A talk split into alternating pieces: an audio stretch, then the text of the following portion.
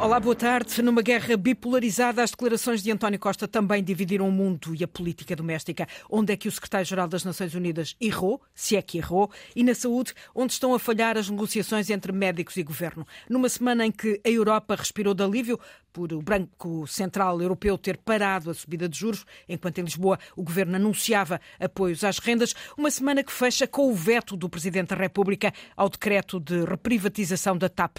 Temas para o contraditório desta semana entre Raul Vaz, comentador de política da Antena 1, António José Teixeira, diretor de informação da RTP, e Luísa Meireles, diretora de informação da agência Lusa.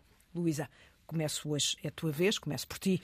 O Presidente da República a pedir mais transparência e clarificação. É assim que justifica a devolução ao Governo do decreto de reprivatização da TAP e falo sobre a forma de uma carta aberta ao Primeiro-Ministro. É um gesto inusitado que já mereceu resposta rápida e lacónica de António Costa. Também em nota pública, o Primeiro-Ministro diz que registra as preocupações da Sua Excelência, o Presidente da República, que serão devidamente ponderadas. Duas linhas, ponto final, parágrafo. Luísa, estamos uh, a assistir a um novo uh, conflito entre o Presidente da República ou uh, a um novo episódio do já conflito uh, entre já presidente, já velho conflito entre uh, presidente. Vamos a ver como é que isto evolui, mas eu penso que, em princípio, uh, aquele que são, um, quer dizer, esta forma de carta aberta do Presidente da República, digamos que é uma maneira. Um, quer dizer, é uma nova habitual, maneira. De, sim, já, sim, mas é, é, habitual, não é? É habitual porque ele, desde que houve o tal ruptura uh, com o, com o Primeiro-Ministro, não é? Tal ruptura epistemológica costumar-se a dizer.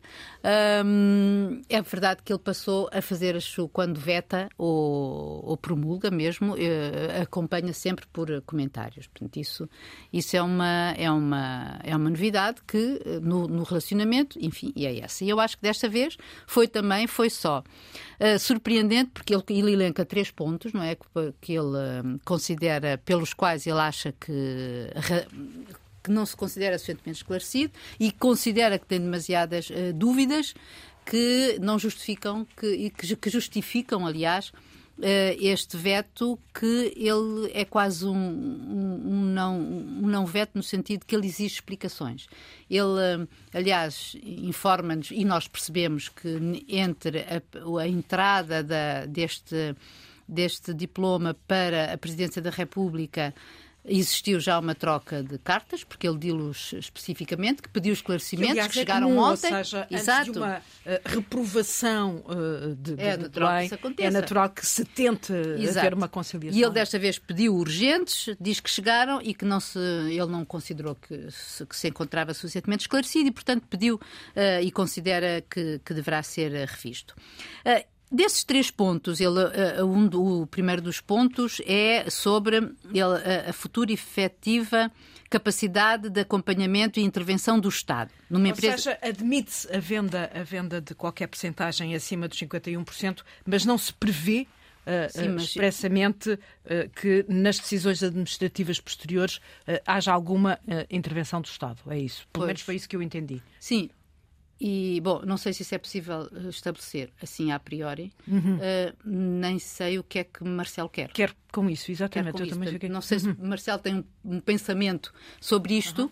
quer dizer, há de ter com certeza, como é óbvio, mas uh, ele não o, o, divulgou, quer dizer, não claro. o comunicou. Vamos fazer nova ronda, mas eu passaria, se me permitisses, Luísa, Está bem, depois eu falo dos posição, outros pontos. Sim. Para a posição do Raul Vaz. Uh, sobre o veto o, o veto. à TAP.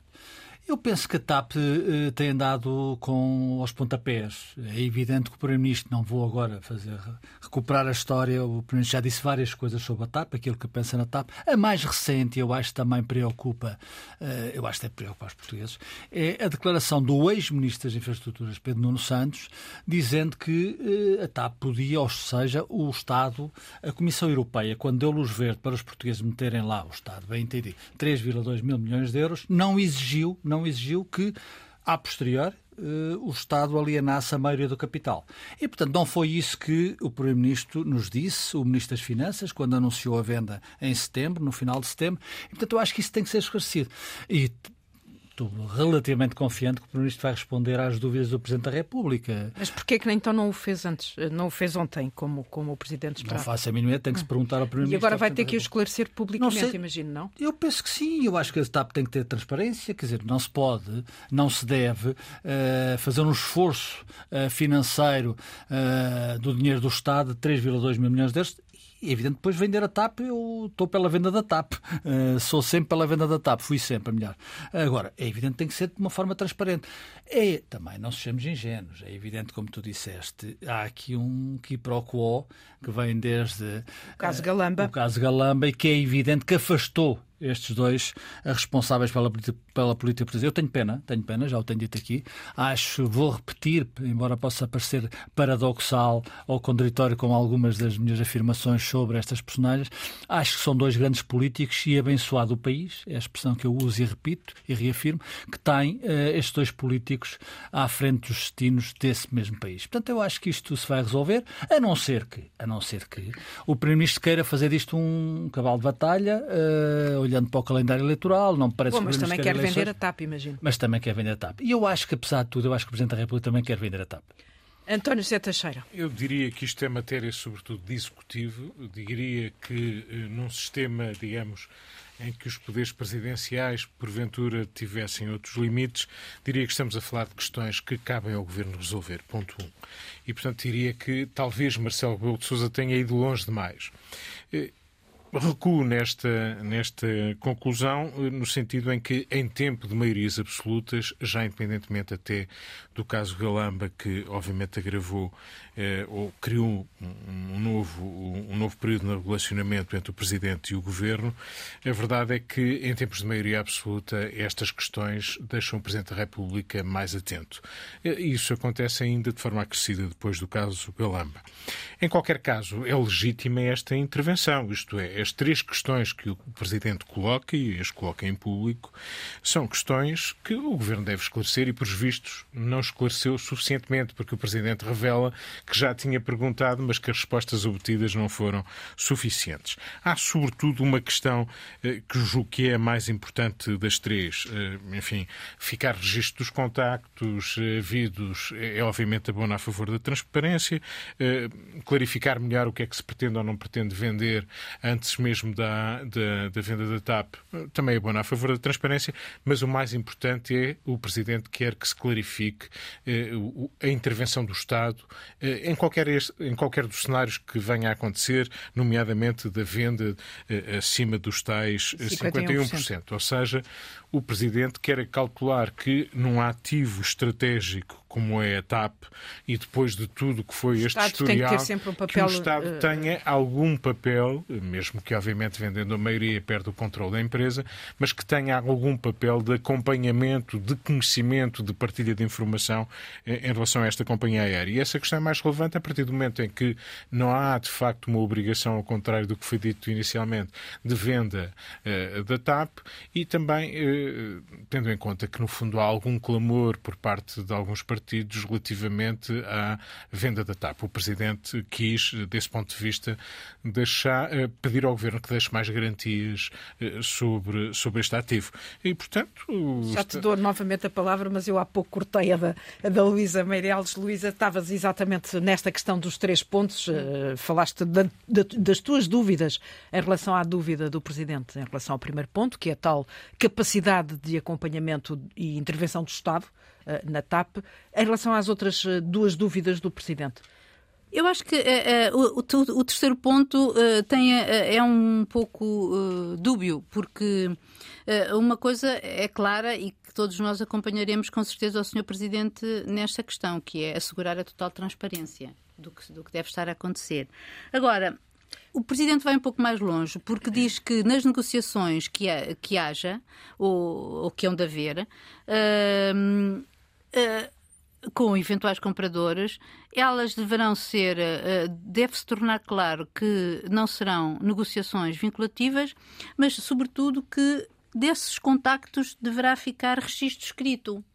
E isto é que, para além da questão da transparência, que eu acho muito bem, há aqui um, um sabor de desconfiança que me deixa uh, ligeiramente incomodada porque então, eu espero que não seja assim, porque se num contacto entre Primeiro-Ministro e Presidente da República, que são hum, pessoas e políticos e dirigentes da nação com obrigação de se entenderem, de, de, de alguma maneira, na, digamos que na, no, no, nosso destino comum, uh, que hum, este lado da desconfiança eh, é uma coisa que nós não estávamos habituados a ver. Eu, pelo menos, não me lembro assim, uh, nem mesmo depois da crise Galamba, de ver este lado tão e, acentuado. E, e, colocando o Presidente essa desconfiança publicamente, no fundo, está a, a levar os portugueses a também eles desconfiarem, é isso? É, é um pouco isso, porque quando ele exige que as negociações têm os contactos, quaisquer que eles tenham que, que, que, que hajam, que os, os, contactos que hajam tenham que ser passados a escrito uh, e que disso fique, como ele diz, que disso fique uh, registro, uh, é um. Então, não há confiança na, em relação a. teme o Presidente e tem razões para temer, digamos assim que as coisas que efetivamente se processa aqui alguma coisa de, de, uh, de, escondido, que efetivamente os portugueses não tenham acesso a toda a verdade, digamos assim, quando, quando se tratar deste. São forçadas, uh, Raul Vaz, as, as, as, dúvidas do Presidente da República ou está aqui de facto a haver uma, uma pressãozinha maior uh, de Marcelo Rebelo de Sousa? Como o António disse, eu concordo, isto é uma questão executiva, mas é evidente também, vamos situar uh, no contexto, e o contexto não é de hoje. O Presidente da República, quando deu posse a este governo de maioria absoluta, disse que ia estar mais, pestana mais aberta, mais exigente, e eu acho que faz muito bem.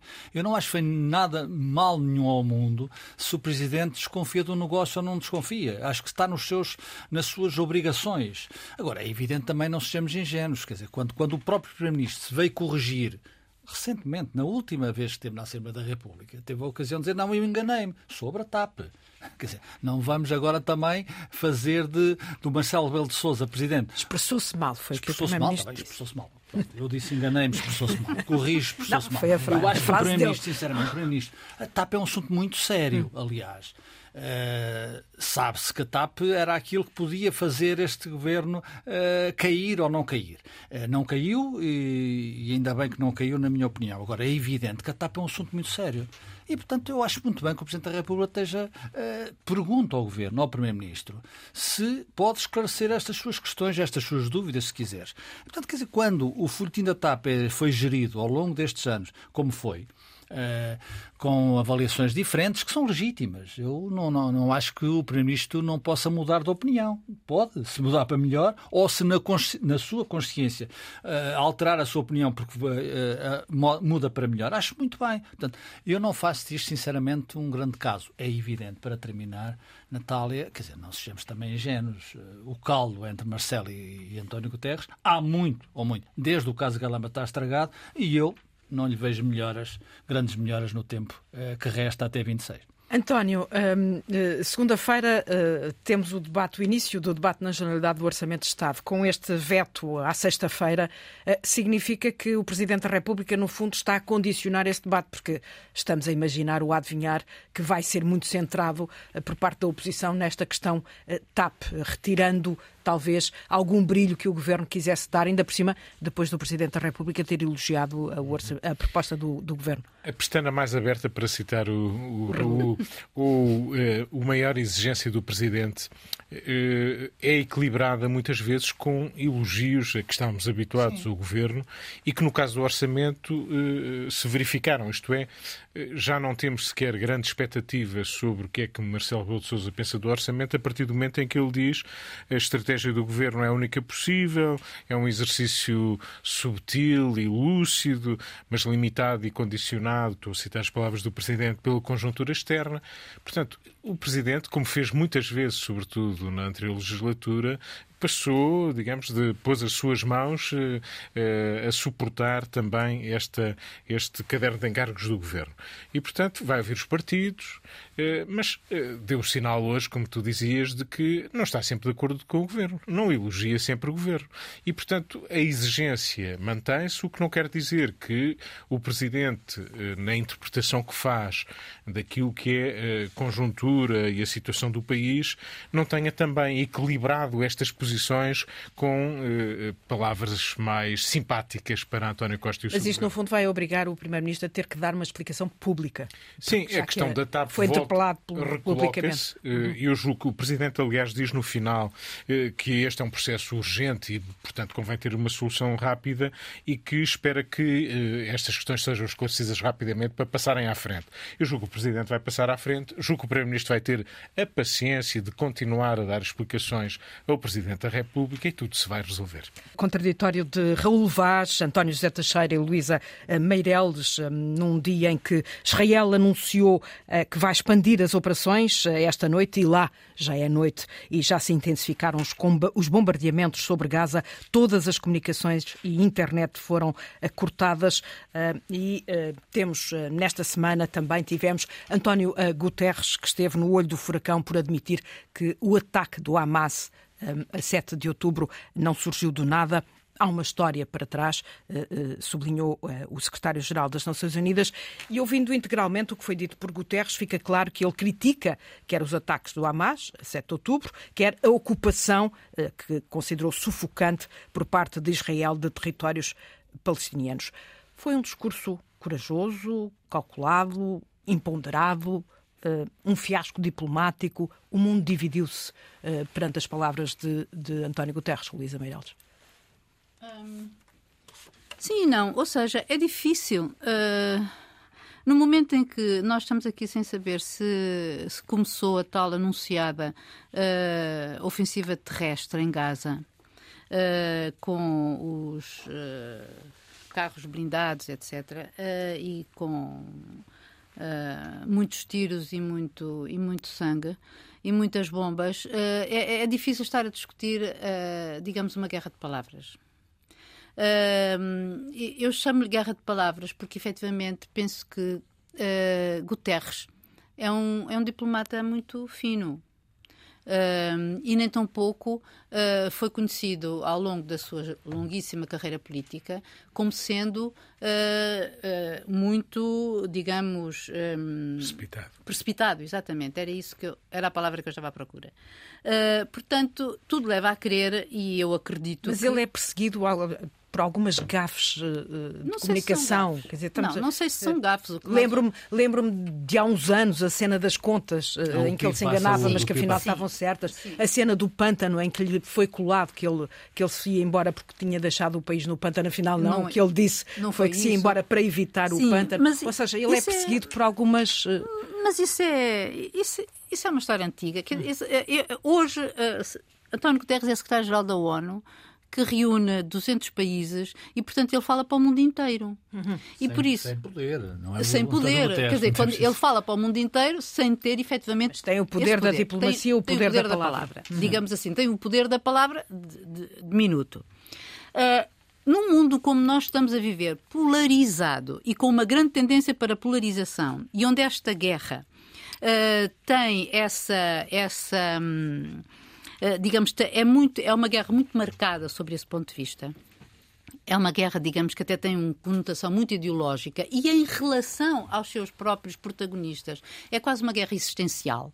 É quase não, é mesmo, vista como tal. Os, os israelitas, Israel vê, vê como uma guerra existencial, os, os, os palestinianos também e até os seus vizinhos, até, nós podemos até considerar que se isto se, se, se alargar, também a podem ver como existencial, como, por exemplo, pelo menos olha, o regime iraniano, poder ser visto também como existencial, independente de como isto evolui. E, portanto, hum, todas as palavras, uh, é, é, verdade, todas as palavras contam. Mas no momento em que há o secretário-geral o secretário-geral, o, o secretário-geral da ONU, já ele próprio, neste, ao, ao, longo do tempo que vem, que é que o é, que exerce o cargo, ele já foi confrontado várias vezes com um, posições diferentes. Nós lembramos quando Na foi própria guerra, guerra da Ucrânia, e Rússia, Rússia uh, que ele foi muito criticado por não ter sido demasiado crítico da Rússia, e, quando no fundo foi a ONU que conseguiu o acordo dos cereais. Peço desculpa, ele começou por ser muito criticado pela Rússia por ter condenado a invasão da Ucrânia. Exatamente. Essas são as primeiras palavras. Exatamente. Não? Por sua vez, os Estados Unidos, os Estados Unidos serve para isso já agora. E depois disso, e, e e, depois disso foi muito criticado também em relação aos uigures, da, uhum. da, da a, a, minoria da China, uh, porque não desenvolvem, não, não têm idêntico padrão, digamos assim, de defesa dos direitos humanos por se ter encontrado com uh, o líder chinês. Por isso, é sempre muito difícil, em 200 nações e num mundo polarizado, num mundo dividido, uh, agradar a todos. Ele, em relação a esta, em esta questão em concreto, e digo-te que hoje, ao ouvir as notícias de agora, me custa quase até uh, estar a, a, a, ver se ele disse bem ou mal. Eu acho que um homem que, além, além do mais, nós, portugueses, conhecemos que ele tem um pendor humanitário muito grande. Aliás, foi secretário também, foi dirigente do Acnur, não é? Aliás, hoje mesmo ele voltou a apelar a que uh, se mantivesse um, um corredor de caminhões Exato. para que Exato. E que tem, como ele, como ele tem, e, uh, representa, representando uma organização que está no terreno, que já, uh, que já viu morrer vários dos seus funcionários. Ao longo da história da ocupação, não há, não há como não dizê-lo, não é? De, de, de, Israel, dos territórios palestinianos, uh, de, de, já viu morrer mais de 50 funcionários seus da Organização das Nações Unidas, é óbvio que quer dizer, ele tinha que dizer, acho que ele tem que colocar a questão, acho que ele fez, quer dizer, ele não disse mais nada para mim Perdoem, mas eu acho que ele não disse mais nada do que o mas óbvio. Então, de perdoar, peço desculpa. Não, perdoem-me. Eu digo pois. porque ouvi na imprensa, na Sim, comunicação e, e não é um assunto pacífico mesmo não em é. Portugal. É, Tivemos o Chega é e a IEL Exatamente, a, a contestar a, isso. quererem a admissão eles próprios. E isso não é pacífico. Nós já estamos a um nível de discussão mas, difícil. Mas ele não está, estás a ver, ele diz isto e por considerar que este contexto, aquilo que aconteceu, não aconteceu do vácuo, não é? Há uma guerra para trás, há uma guerra não, há uma história para trás. E tu depois tens a União Europeia, que também se envolve numa guerra de palavra, que está há dois dias para discutir se havia ser, se havia ser, uh, se é pausas humanitárias ou corredores humanitários. Pausa uh, humanitária é desde logo um conceito extraordinário. Extraordinário, são corredores humanitários e pausas para as necessidades humanitárias. É e dar a expressão cessar fogo, é a palavra que não existe. Não, não conseguiram entender sobre Sobre a palavra fogo. de cessar fogo, exato. Uma instituição exato. como a União Europeia não se consegue e, portanto, entender. E, portanto, tu estás... Uh, bem sei que a, União Europeia, como sempre, em relação ao Médio Oriente, é, é, ela é a maior dadora. Mas, efetivamente, quem manda ou quem pode alguma coisa no, no, no Médio Oriente é os Estados Unidos. Mas deixa-me só dizer-te que, em relação aos Estados Unidos, nós estamos... Sim, era só uh, quando Biden, nós sabemos que é a importância que tem uh, para, para um, a, a, posição de Israel, a, a, posição dos Estados Unidos para uh, controlar, digamos assim, o Israel. Quando Biden o pede, também está a falar para si, porque nós já estamos em plena campanha eleitoral e nós sabemos que a, a, a, comunidade judaica nos Estados Unidos é fortíssima e tem muitíssima importância nas eleições. E desta vez os Estados Unidos evitaram criticar António Guterres, ainda assim Raul Vaz Uh, Também não algum... aplaudiram António Guterres.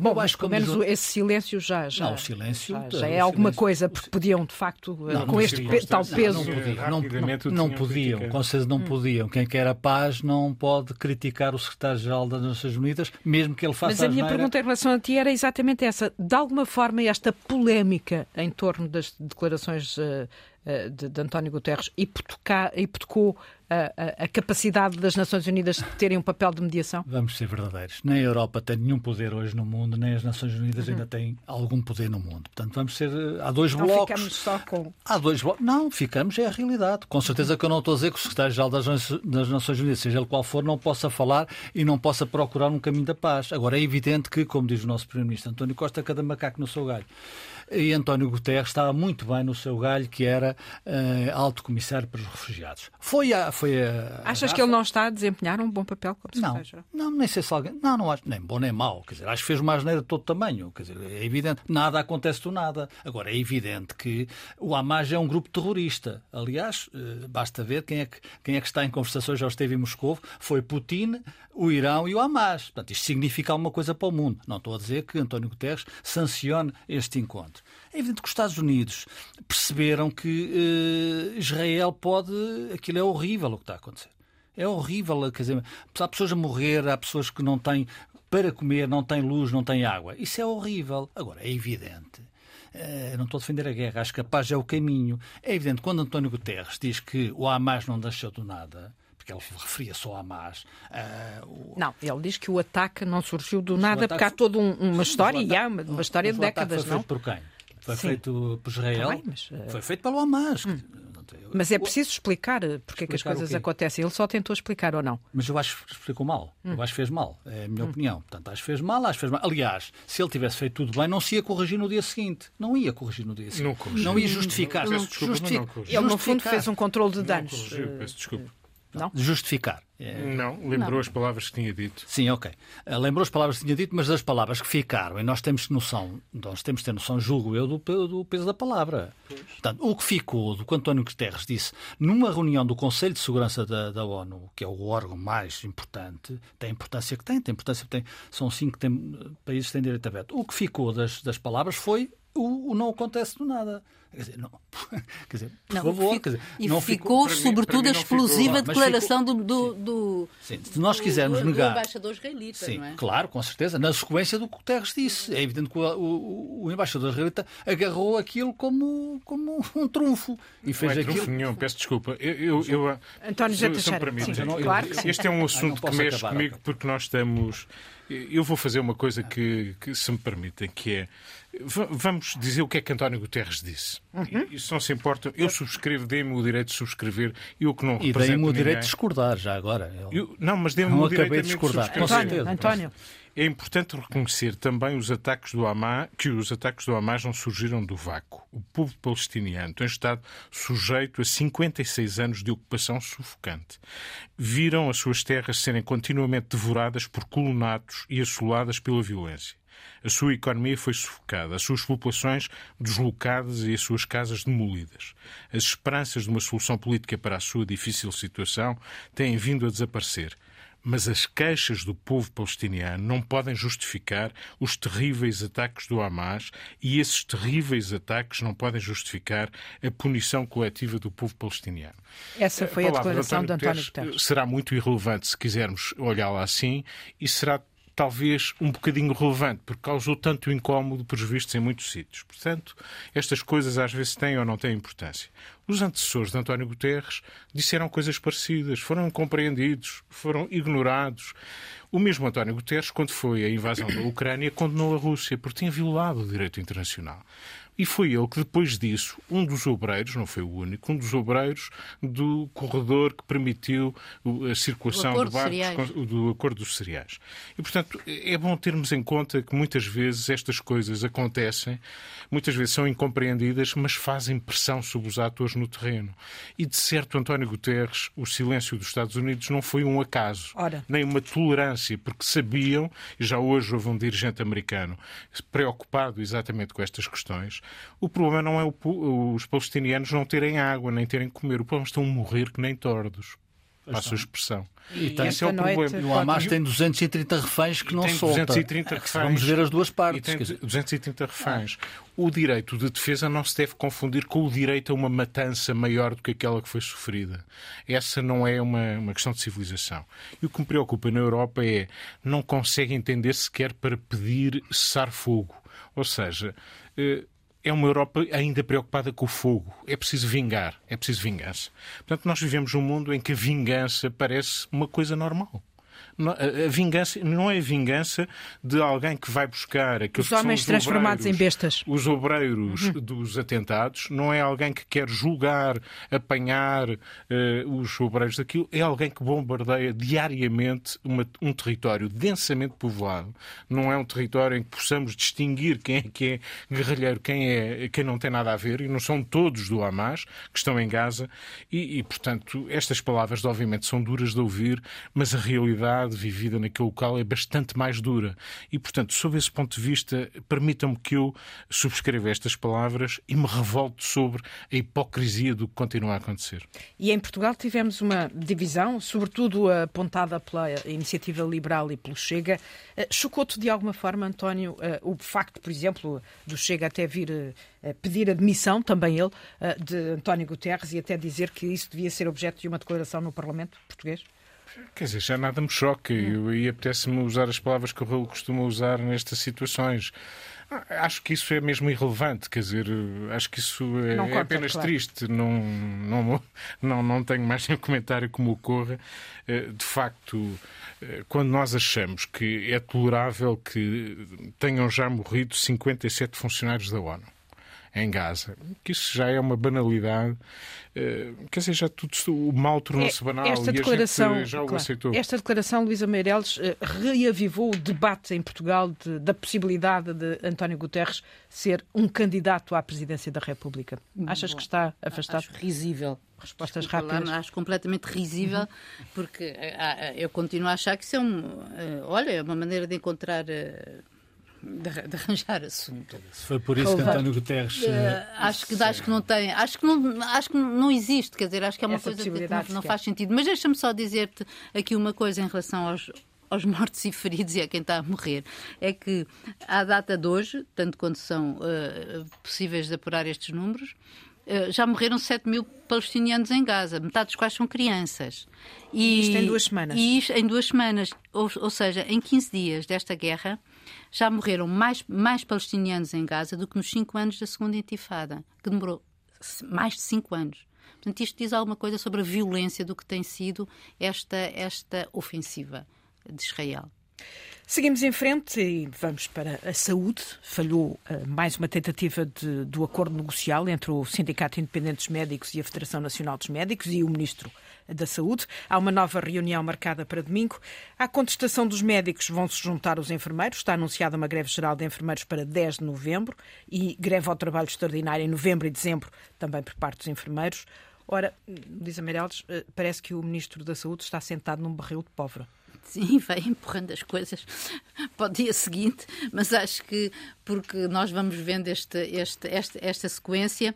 Uh, e, portanto, esta semana houve uma série de entrevistas uh, uh, diga, notáveis, digamos assim. Primeiro foi Fernando Araújo. Do dire... Tivemos a assustar o país, dizendo que novembro Sim. vai ser um, um, ano dramático, que mereceu novembro a censura. poderá ser o mais dramático desde os Mereceu a censura até do Presidente da República. Sim, mas a verdade é que hoje Xavier Barreto, que é o Presidente da Associação dos Administradores Hospitalares, diz que sim, que isso pode acontecer, que ele tem toda a razão porque já porque o número de, de pedidos dos médicos para pedirem uh, a pedirem isenção das tais uh, horas extraordinárias um, ehm, já ultrapassa os mais de 2.500 e vão todos cair efetivamente em novembro. Se isso acontecer, uh, será de facto um, um, terrível mês. Mas eu continuo, estou em crer depois da reunião de hoje em que os sindicatos e o governo se aproximaram mais um, um pouco eh, porque pelo menos ouvimos os sindicatos à saída da, do encontro eh, dizer que estavam dispostos a, a, chegar a acordo, desde que isso ficasse por escrito e que estariam e que havia uma que havia aqui uma margem, uma margem de manobra. Uh, recordo que os sindicatos pedem um horário semanal de 35 horas, um aumento de 30% e que as urgências. Aumento transversal a todos os salários. Exatamente. é bastante. Uh, Ou seja, e, o governo e tem que, que as urgências passem para médicos... 12 horas em vez de, em, por semana em vez de 18. Uh, e Pizarro, que o ministro que já tinha apresentado a sua proposta anterior, com a dedicação plena e tal, e a, re, a reestruturação das urgências, equipas dedicadas, etc. Um, diz que, pronto, sim senhora. Não fecha a porta, mas não fecha vai, a porta, vai, vai pensar. Exato. E, é. portanto, eu, eu, espero, sinceramente, que no domingo, a menos que a gente passe depois para segunda-feira. Ou seja, o governo, Raul Vaz, está eh, quase obrigado a dar aqui aos médicos o que não deu aos professores. Não faço a mínima Fizemos ideia. estas contas todas. O que eu sei é que eh, esperava, espera enquanto português, que eh, o Ministro da Saúde e o CEO para a Saúde se pusessem de acordo e não estão de acordo. As declarações que tu referiste esta semana, uh, de Manel Pizarro, entrevista de Fernando Araújo. Manel Pizarro defende as 35 horas, uh, defende a ordem. Uh, aliás, o, o, Ministro da Saúde começou a dialogar nestes últimos tempos, começou precisamente pela ordem. Uh, eu acho que a ordem dos médicos, aliás, uh, não tem feito bem à saúde nem ao país.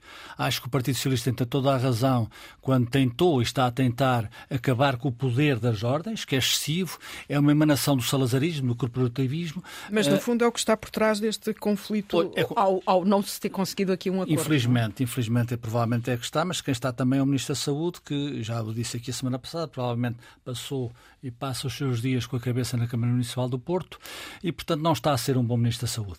Uh, o Dr. Fernando Araújo veio dizer que estava contra as 35 horas, são declarações públicas e, portanto, hoje houve uma reunião, o Fernando Araújo dramatizou, o que também me parece excessivo e parece-me desadequado. Quando há um problema, não se deve dramatizar uh, perante a opinião pública. Novembro vai ser muito mal, diz o CEO da Saúde. O Dr. Manuel Pizarro não é bem assim, não acompanha uh, o Dr. Fernando Araújo. Hoje Hoje houve uma reunião e continuam a dramatizar, a dramatizar, porque eu acho que não devia ser no domingo, à tarde, eh, a sequência desta reunião, uh, ou domingo, a não ser que façam horas extraordinárias. Aliás, uh, os médicos não parece a única classe profissional em Portugal que tem a obrigação, a obrigação de fazer 150 horas extraordinárias por ano eh, e recebem por isso. Portanto, tudo isto está mal desenhado. É evidente que a Covid fez mal, o Covid fez mal, mas uh, aquilo que, de certa forma, habitou, habitou na cabeça da ministra, da, da ministra Marta Temido, que foi um pendor altamente ideológico, tem estes resultados. Manuel Pizarro não está a saber resolver o problema. Espera-se que Fernando Araújo uh, o consiga resolver. António José Teixeira, uh, o ministro tem a cabeça a prémio de alguma forma ou tem que uh, uh, navegar em contrarrelógio, já que vêm aí os enfermeiros também com. Eu diria este e os próximos ministros têm a cabeça a prémio. o problema é que eu acho que os ministros têm dificuldade em fazer aqui alguns milagres, tendo em conta os muitos erros cometidos no passado. A herança é de facto muito difícil e é, basta ver a seguinte equação é razoável uh, e, aceitável que os médicos tenham uh, as tais 35 horas uh, como horário semanal. o problema das 35 horas não tem a ver com a justiça e a racionalidade das 35 horas. Tem a ver com 35 horas por semana, 12 horas de serviço de urgência, que é uma das exigências centrais. são fatores que vão exigir ainda mais médicos. Ora, mais médicos e muito mais dinheiro. Mas vamos admitir até que há dinheiro para facilitar o raciocínio. Que o problema não, o problema é que não há médicos. O problema é que, mesmo com dinheiro, não há médicos. E, portanto, esta equação, sendo justa, a gente olha para ela e diz: bom, uh, uh, será justo. Uh, o problema é que a concretização dela é uma equação, não diria impossível, que se calhar não é impossível, e eu não terei os dados todos, mas ela torna as coisas mais difíceis, sendo compreensível que os médicos, depois da pandemia, as novas gerações, não estão disponíveis para a mesma dose de esforço que em anos anteriores foram, foi feito. Sendo que também é uma classe envelhecida, sendo que este problema se vai agravando. Eh, eu não vou pegar na questão da ordem como o, o, Raul falou, mas eu concordo com ele. Eh, e, portanto, há de facto aqui uma equação que eu não, não, não, sei como se resolve, mesmo admitindo que há dinheiro e que a questão de produtividade, porque esta equação também depois tem a seguinte: o governo está disponível para acrescentar dinheiro, mas também em função dos resultados. Portanto, na lógica muito uh, que, que a FNAM, eu tenho na minha frente um comunicado da Federação Nacional dos Médicos e eles contestam esta lógica produtivista das métricas do trabalho, de quantas consultas fazem e isso ter um reflexo na, na retribuição. Eh, obviamente que procuramos eficácia, obviamente que fazer medicina não é a mesma coisa de que atender pessoas ou eh, de outro, de, com outras exigências, mas eh, eu não estou muito otimista, sendo certo que este problema é dos mais graves que o país atravessa nesta altura. E estamos mesmo, mesmo nos minutos finais. Vamos ao que, ao que fica por dizer, ou que gostariam uh, de analisar com mais tempo. Uh, Luísa Meireles, uh, o que é que sobra para ti? A mim sobra. Eu, eu a semana passada espantei-me com o descaramento de Manuel Pinho e esta semana com o descaramento de, do nosso velho amigo José Brardo que através de uma, de uma sua uh, entidade, que é uma coisa que dá pelo nome da Associação de Coleções uh, e que tem sede no Funchal, adquiriu todas as 214 obras de arte que tinham sido compradas a meias com o Estado para o Museu Coleção Berardo a partir de 2007 este museu que, como se sabe, acabou. Uh, isto porque o protocolo que foi celebrado com o Estado, era então ministra Isabel Pires, previa que, no caso de ser dissolvida a Fundação de Arte Moderna e Contemporânea, e foi, uh, a coleção, uh, o, o José Brardo, ou quem ele indicasse, uh, poderia comprar estas obras ao preço da época, dando apenas ao Estado o que ele tinha pago, a metade que ele tinha pago na época. Portanto, eu, eu fico. Olha, sem palavras. Raul Vaz. Acrescentar apenas uma nota, eu acho que quando países como voltaram António Guterres, países como o Reino Unido e a Itália criticam o secretário-geral das Nações Unidas por alguma razão. É. António José Teixeira. Eu falava de, ou falarei de, das migrações. Esta semana conhecemos dados das migrações, dados dos 37, 38 países da OCDE, e eles dão conta de que, eh, no fundo, há mais migração, há mais imigrantes a circular pelo mundo inteiro, e em relação a Portugal, eh, há mais pessoas, mais portugueses a sair, 47 mil saíram do país para trabalhar eh, noutros países, sobretudo na França, na Suíça e na Espanha, mas em, em contraponto, eh, o país, Portugal, acolheu 94 mil novos imigrantes e estamos a falar de eh, imigrantes legais. Eh, talvez esta questão dos médicos também passe por aí. Nós precisamos, de facto, num país envelhecido e numa Europa envelhecida, de mais imigrantes, de mais pessoas de outras paragens. Temos que olhar com, com outros olhos, provavelmente, para esta situação. Hoje mesmo soubemos que contribuem para a segurança social portuguesa 700 220 mil estrangeiros. O contraditório eh, de António José Teixeira, Raul Vaz e Luísa Meireles, hum, num dia em que eh, Israel intensificou eh, os ataques à faixa de Gaza e já divulgou ao mundo algumas imagens desses ataques, com António Guterres a fazer declarações preocupantes, alertando para as consequências inimagináveis para 2 milhões de pessoas uh, destes ataques. Uh, chega ao fim esta edição uh, do Contraditório. terá o podcast nas plataformas habituais.